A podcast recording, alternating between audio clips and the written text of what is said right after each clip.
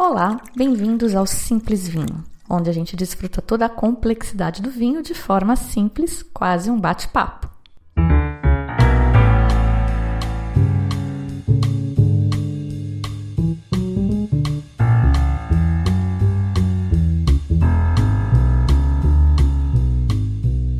O bate-papo de hoje vai ser assim, meio rouco, mas vai ser muito legal, com um produtor desses do meu coração, um uruguaio, é uma família produtora tradicional de lá, já falei um pouco deles aqui naquele episódio sobre os vinhos para trazer lá do, do Uruguai.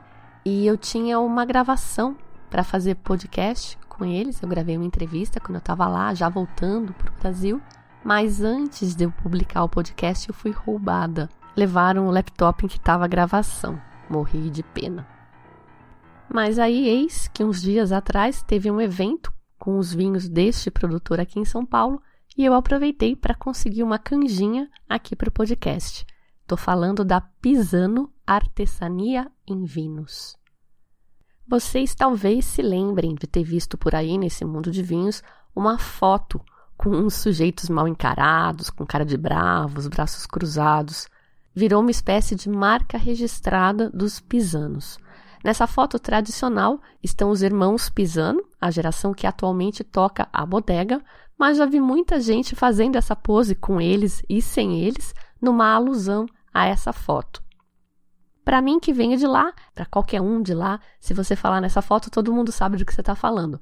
Aqui no Brasil, claro, né? Imagino que não seja tão óbvio. Então, se você nunca viu, dá uma conferida no post desse episódio, a foto tá lá. E eu queria abrir o programa justamente com o Daniel, Daniel Pisano, um dos irmãos, contando a história dessa foto. Aí você pode aproveitar e treinar o espanhol. Ele fala bem claro e bem devagar. Fabiana, hola, soy Daniel eh, Pisano y bueno, te cuento que querías conocer la historia de la foto de los Pisano malos, que en realidad no somos tan malos, Eh, mi nombre es Daniel eh, Pisano, uno de los tres hermanos que están en la foto. Eh, estoy en el centro de la foto, el otro es Gustavo, el que está a la izquierda, y Eduardo está a la derecha de la foto, mirando la foto de frente. Gustavo es el enólogo, Eduardo es el viticultor y yo soy el vendedor de exportación fundamentalmente. Bueno, la historia de la foto es eh, un accidente que pasó, no fue planeada. Hay un periodista muy conocido de vinos que se llama André Dominé, que hace unos años hizo un vino que se llama Los Vinos Únicos de Uruguay, en el que entrevista aproximadamente a 25 bodegas y cuenta la historia y una foto del bodeguero, el enólogo o la familia. En el caso nuestro, mm, hizo la entrevista y cuando llegó la hora de tomar la foto, bueno, por supuesto, los tres hermanos eh, nos abrazamos unos a otros y sonriendo como, como las fotos este, siempre típicas de las bodegas. Y bueno, y ella se, él, este, o sea, el, fotógrafo, que es un fotógrafo, un, fotógrafo muy reconocido, que se llama Mariano Herrera, se quejó que eh, la foto era una foto aburrida, que todas las bodegas tenían la misma este, foto y que quería una foto con actitud. Entonces, en ese momento a mí se me ocurre, digo, pero ¿cómo actitud? Y dice, bueno, pónganse serio o alguna cosa así. Entonces yo me puse así con los brazos cruzados, serio, y este y mis hermanos viendo que yo hacía eso también hicieron lo mismo y ahí el fotógrafo sacó la foto, que a mí me pareció fantástica, pero a ellos para el libro les pareció que era demasiado transgresora o que era, digamos, no era lo que estaban buscando y no la utilizaron. Entonces yo este, compré esa foto del, fotógrafo y la empezamos a utilizar porque es una foto, digamos, divertida, este, una foto que la gente se da cuenta que no es en serio, aunque estamos serios. Bueno, este, espero que esa historia, digamos, te sirva y este, cualquier cosa este, eh, te puedo seguir comentando algunas otras cosas. Figuraças. A bodega, como tantas outras bodegas no Uruguai e até algumas das nossas por aqui no sul, foi fundada por imigrantes italianos.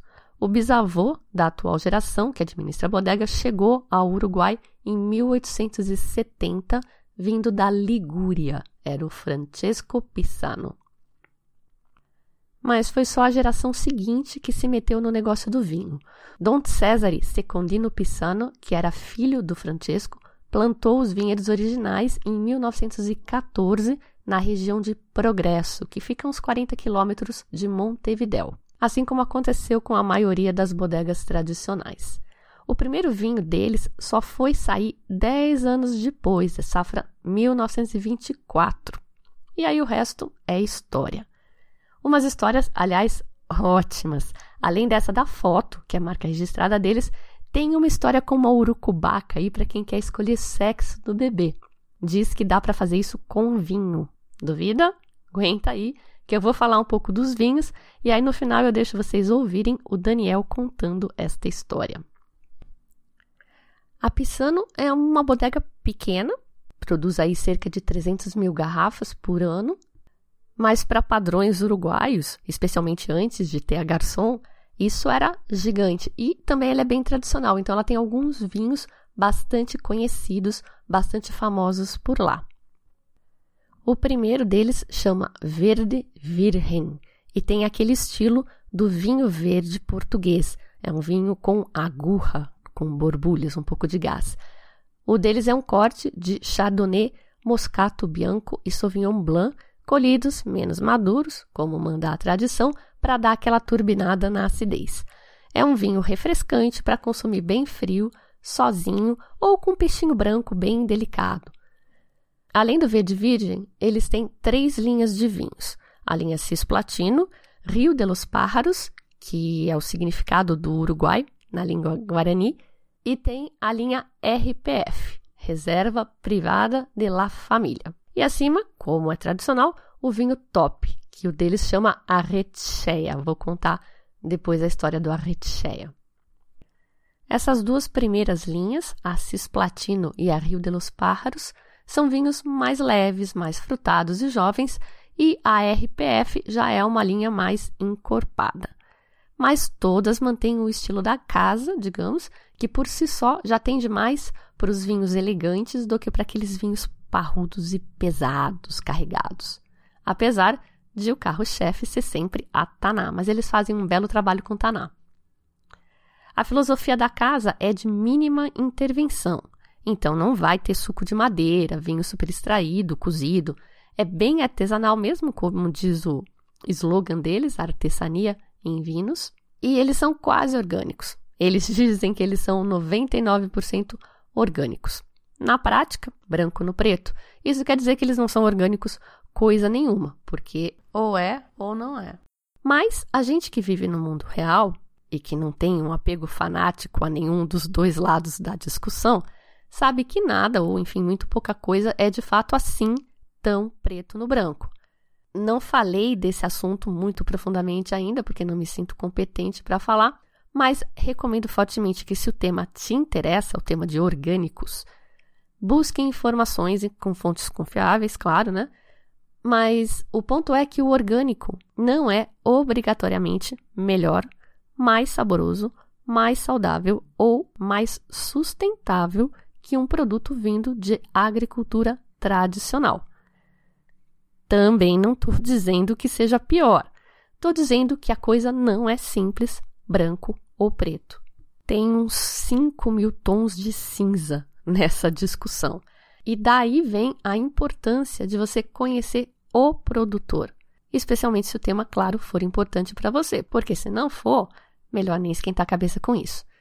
Se você é um orgânico ferrenho, guarde a sua artilharia para quando a gente for falar disso, e eu quero falar disso em breve.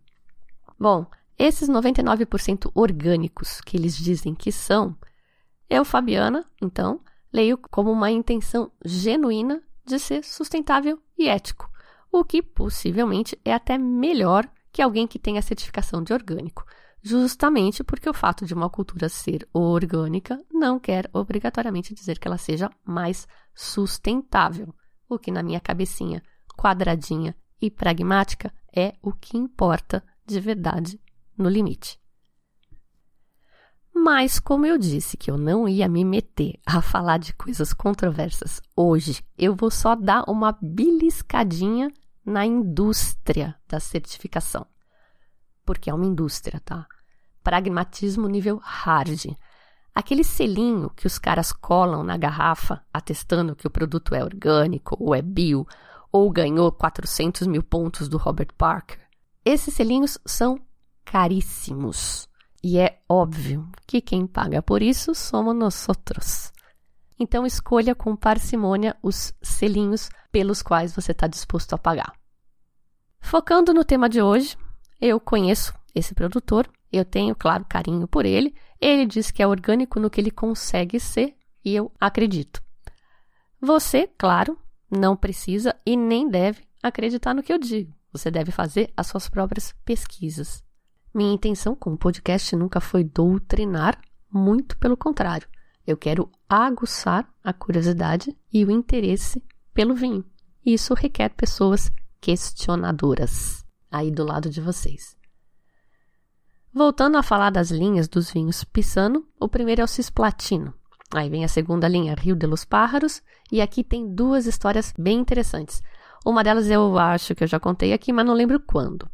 Primeira história, o torrontês. A Pisano é a única produtora de torrontês no Uruguai e eu li numa coluna do, da Gazeta Online, na coluna do Luiz Cola, que esse torrontês deles foram uns sarmentos trazidos da Argentina pelo Daniel nos anos 1980, meio que na mala, que é uma coisa que seria bem mais difícil de acontecer hoje em dia. Sarmento é um ramo da videira e dá para enxertar esse ramo e produzir a partir daí. E eu não sei se foi o clone que ele trouxe ou se é o tal do terroir mesmo, mas fato é que esse torrontês deles é bem diferente do típico torrontês argentino, que são super aromáticos, super florais, tem aquele cheiro de papaya. O da Pisano é bem mais equilibrado. De preço, ele regula com o torrontês da Alamos, que é Catena Sapata, produz trocentos milhões de garrafas. Os dois estão na faixa dos 85 reais no site da Mistral, que é a importadora dos dois aqui no Brasil. Tem também um torrontês da linha superior, que é o Rio de los Pájaros. E pelo que me comentou o Nico, é o mesmo vinho, só que eles fazem uma seleção de um tanque que saiu melhor, que eles consideram, é, mais interessante e engarrafam em linhas separadas. Não sei se são realmente exatamente o mesmo vinho, teria que aprofundar a pesquisa aí, mas de qualquer forma são dois belos vinhos com uma diferença de preço interessante, porque o superior, o Rio de los Pájaros, sai a 110 reais. Para vinhos teoricamente igualmente bons. O outro vinho que eu queria comentar aqui e que é o que eu acho que eu já falei dele em algum momento, mas vou repetir, é da linha Rio de los Pájaros, um blend de Taná, Syrah e Viognier, que é uma uva branca. Syrah e Viognier, as duas são uvas do norte do Rhône, na França, e as AOCs de tintos por lá permitem que eles tenham um pouco de Viognier, embora isso atualmente não seja comum. As apelações do norte do Rhône a gente já está um pouco familiarizado, vamos repetir, naquela ideia da osmose, tem Hermitage, Croz Hermitage, Côte-Rôtie, São Joseph e Cornat. Escreve Cornas, que eu acho que é a, a menos comum da gente encontrar por aqui. E como curiosidade, Cornat é a única apelação que exige que o vinho seja 100% Syrah. Então aí não pode ter Viognier. E uma curiosidade oposta, e é legal esse contraste, porque ele ajuda a gente a guardar. Condrieu, que é uma apelação do norte do Rhône também, só permite vinhos brancos. E dentro de Condrieu tem uma apelação separada que chama Chateau Grillé, que também é só de vinhos brancos. Como eu estava dizendo então, essa prática de cofermentar um pouco de Viognier junto com a Syrah era bastante comum na região, not anymore, e acreditava-se que a Viognier ajudasse a estabilizar a cor dos vinhos. Esse pequeno percentual de uva branca na cofermentação ajudaria a extração das antocianas ou antocianinas. É, acho que em português é antocianina que fala, mas enfim, são polifenóis responsáveis pela cor.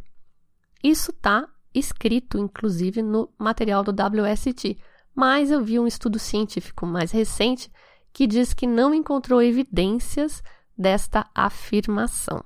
Então, talvez tenhamos aí mais uma dessas lendas do vinho que são repetidas, repetidas, repetidas e que quando a gente vai investigar não tem um fundo de verdade nelas. Mas, independente disso, a Viognier é usada para acrescentar aromas no vinho. E isso a gente constata fácil. É uma uva bem aromática e essa é a origem do Taná Syrah Viognier Rio de los Pájaros, da Pisano. O Gustavo me contou quando eu fui lá que eles participaram de uma concorrência para fornecer vinhos para a classe executiva de uma companhia europeia, eu acho que era a KLM. E o grande desafio nessa concorrência para você fornecer vinhos para uma companhia aérea é a aromaticidade, é, é a intensidade aromática do seu vinho. Porque como a cabine do avião é pressurizada, isso dá uma baixada na intensidade aromática. Isso é física pura e simples. E eu já falei que não adiantou nada você ter fugido das classes de física na juventude. A física vai te perseguir por toda a sua vida. Lembra daquela história que a água entra em ebulição, que é o jeito bonito da gente dizer que a água ferve a 100 graus Celsius com a pressão de 1 atm? Essa é a pressão atmosférica no nível do mar.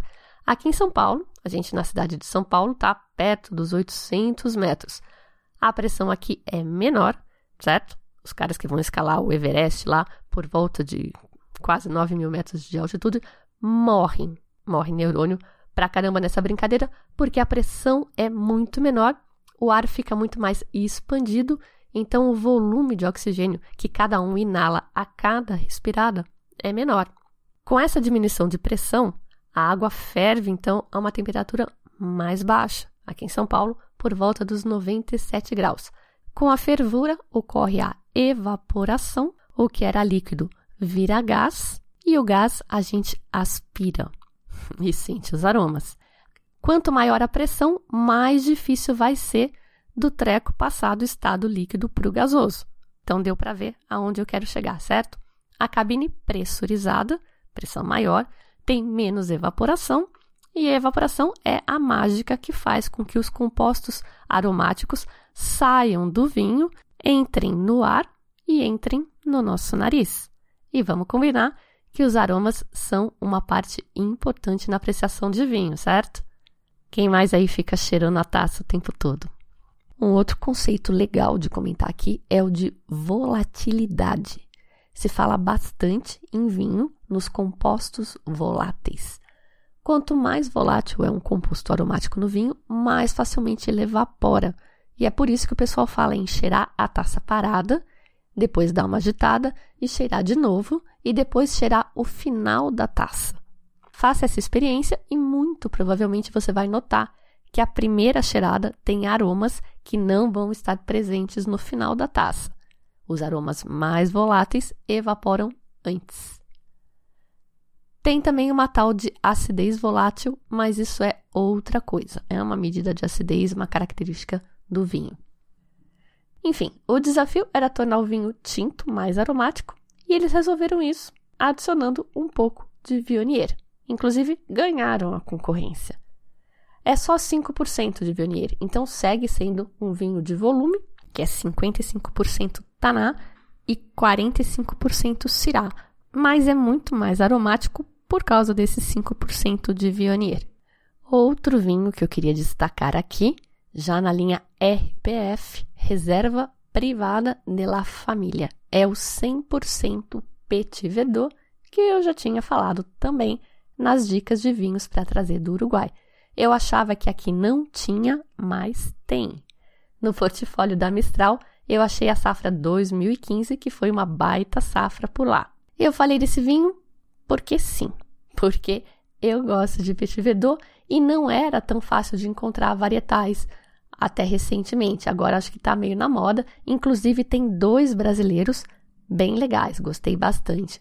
O Meninas do Vinhedo, da Vinícola Cárdenas, e o Val Marino, que a primeira safra saiu em 2017. Essa nem vi, não conheci, mas a 2018 de agora tá muito bom. E 2018 também foi uma baita safra para o pessoal aqui do Sul.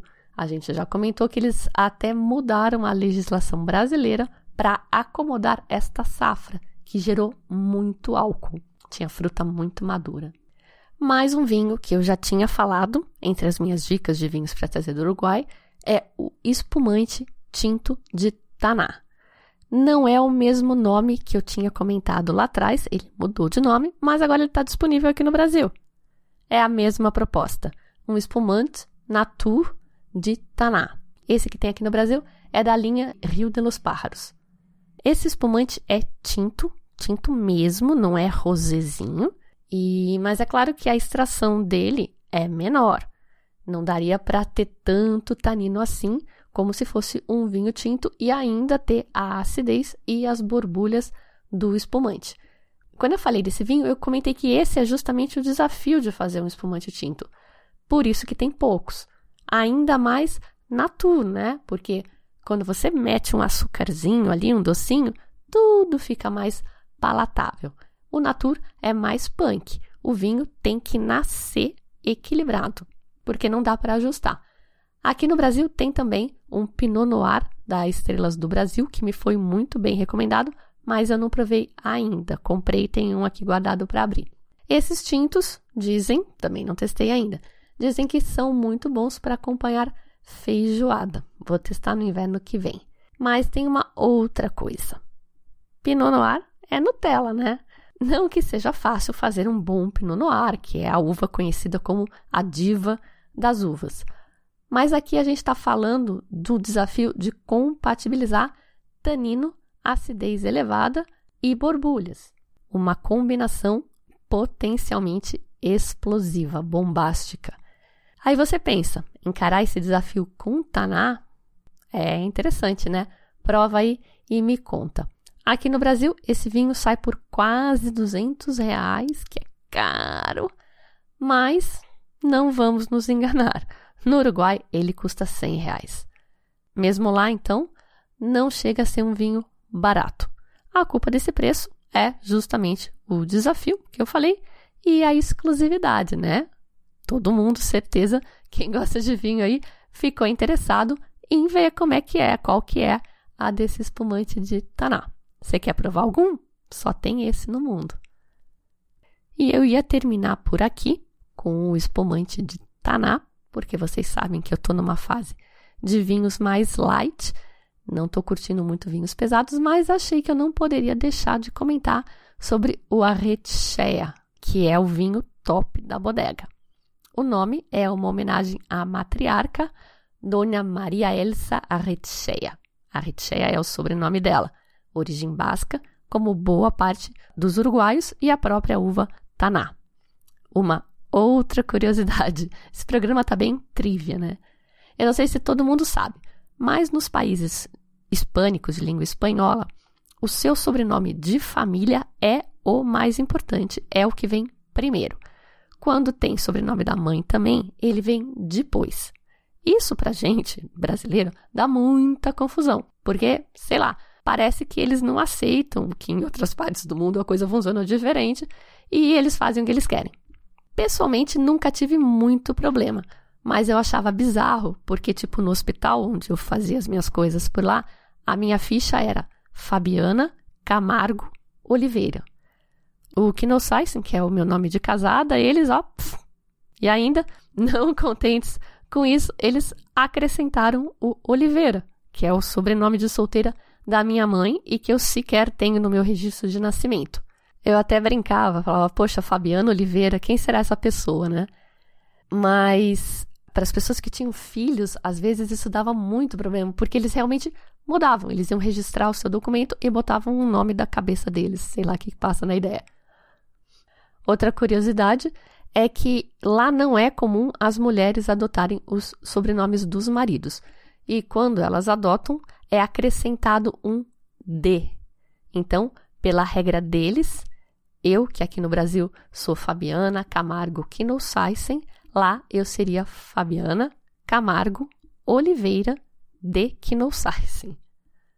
Mas enfim, é podcast de vinho, né? Então vamos lá. O Pisano Arrechea é um daqueles vinhos que só é elaborado naqueles anos bons. Esse que eu provei nesse encontro é da safra 2011, que foi uma baita safra no Uruguai. 2011 e 2015 eram as mais comentadas quando eu estava por lá. Esse vinho é 97% Taná e 3% Petit Verdot. Não é para os fracos, precisa de uma carne poderosa para fazer frente, uma perna de cordeiro assada no forno. Meu Jesus! E por falar em Taná, eu deixei para terminar o programa com essa história pintoresca sobre os poderes da uva em assuntos de fertilidade e procriação. Vou colocar para vocês agora o áudio do Daniel Pisano, em espanhol. Ele vai falar bastante em varón, varones, que são criaturas do sexo masculino, e nenas, que são as meninas. Fato é que não nascem meninas na família há mais de um século. E parece que é por conta do Taná. Escuta isso. Te cuento a história de que em nossa família, desde hace probablemente cerca de un siglo o más, no nacen niñas con apellido Pisano. Te cuento que mi abuelo eh, tenía, eh, eran nueve hijos y ocho varones y la última fue una mujer, solo la última, la tía Marieta en Italia. Después vinieron casi todos a Uruguay y yo conocí a la tía Marieta. Esa fue la última mujer con apellido Pisano que nosotros conocemos de nuestra rama. Eh, mi abuelo tuvo tres varones, uno de ellos, mi padre, tuvo tres varones, nosotros tres hermanos. Yo tengo tres varones, mi hermano tiene, mi hermano Eduardo tiene tres varones y mi hermano Gustavo tiene dos varones. Y hace varios años descubrimos que probablemente eh, el tomar mucho tanat este, es la razón de eh, que salgan tantos varones. Hay un primo, hermano mío, que es hijo de mi padre, o sea, del hermano de mi padre, que ya fallecieron todos, y ellos querían tener una niña hace muchos años, y un ginecólogo muy famoso acá de Uruguay eh, era conocido porque a través de una dieta favorecía la producción de hombres o mujeres en los nacimientos. Entonces ellos fueron, la pareja fue porque tenía varones y quería tener una niña y el ginecólogo de esto hace casi 30 años le dijo, bueno, mire, eh, una cosa es que eh, parte de la dieta fundamental es que no coman carne y no pueden tomar vino. Ah, pero ¿cómo no pueden tomar vino? Bueno, dice, un poquito de vino blanco que tiene menos tanino, pero los taninos este, favorecen el pH, no sé cómo es la historia en la sangre, el resveratrol, eh, no sé la explicación técnica, este, y eh, especialmente Tanat. Bueno, ellos hicieron la dieta muy ajustada, no tomaron ni, ni siquiera vino blanco y ahí eh, quedó embarazada ella y tuvieron una nena. Volvieron a tomar vino, tinto, tanat y comer carne y el próximo fue varón. O sea que es una historia que no tiene un fundamento eh, científico, pero sucedió y bueno, es este digamos, probablemente tenga este, algo que ver, ¿no?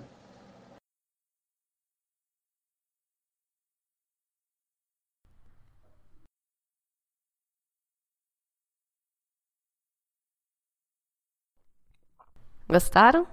Urucubaca boa essa, né?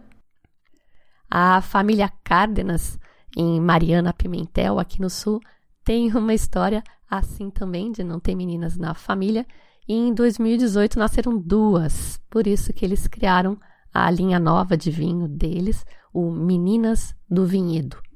Por isso e também por causa do fenômeno climático Las Ninhas, que foi o que deu essa safra sensacional em 2018. A bodega Pisano, então, fica em Progresso, pertinho de Montevidéu, uns 40 minutos, e não tem estrutura de receber turista. Mas a coisa no Uruguai é diferente, né? E eu já ouvi várias histórias de brasileiros que visitaram, tanto a Pisano como outras vinícolas que supostamente não teriam estrutura para receber, mas tem esse coração acolhedor e essa proximidade, esse carinho típico del paisito. Eles vão me matar quando eles ouvirem isso, mas regra da vida, né? A cantada é livre, certo? E muito bem, esse foi o episódio de hoje, mais curto e mais leve para harmonizar com essa temporada de festas. Nossa última confraria do ano aconteceu agora, no final de novembro, com os vinhos do Caminho de Santiago. A gente retoma os eventos em janeiro, sempre na última quarta-feira do mês. Em novembro, tivemos também um encontro extra e bastante especial, uma masterclass sobre a Austrália. Quem falou da Austrália para a gente foi a sommelier Priscilla Hennekan, que vive por lá e trouxe uns vinhos na mala especialmente para esse encontro, inclusive o tal do Rutherglen, que eu conhecia só de nome. É um moscatel fortificado. Quero ainda juntar as minhas anotações e preparar um podcast sobre a Austrália. Estou devendo aqui também as histórias dos vinhos americanos que participaram e ganharam o julgamento de Paris. A famosa degustação que abalou o mundo dos vinhos em 1976. E estou devendo ainda falar do livro Viagens, Vinhos e Histórias, eu recebi esse livro para divulgação e eu pretendia falar dele junto com o Caminho de Santiago, mas eu descobri que a Espanha não está coberta neste livro. Ele fala de França, Itália, Portugal, Chile, a gente não fala até de Peru, mas não fala de Espanha e nem do Uruguai, então não deu para eu encaixar. Refiz meus planos e vou usar o livro num outro programa que estou devendo também sobre o vinho verde de Portugal. Fiz um treinamento recentemente, sou embaixadora dos vinhos verdes agora. E a minha listinha de to-dos aqui no podcast só faz crescer. Na abertura, como sempre, você ouviu Jenny Monhai e Michael Bublé com I Want Dance. Eu sou a Fabiana Camargo Oliveira de Quinosaisen e vou ficando por aqui com um simples vinho. Tchim, tchim.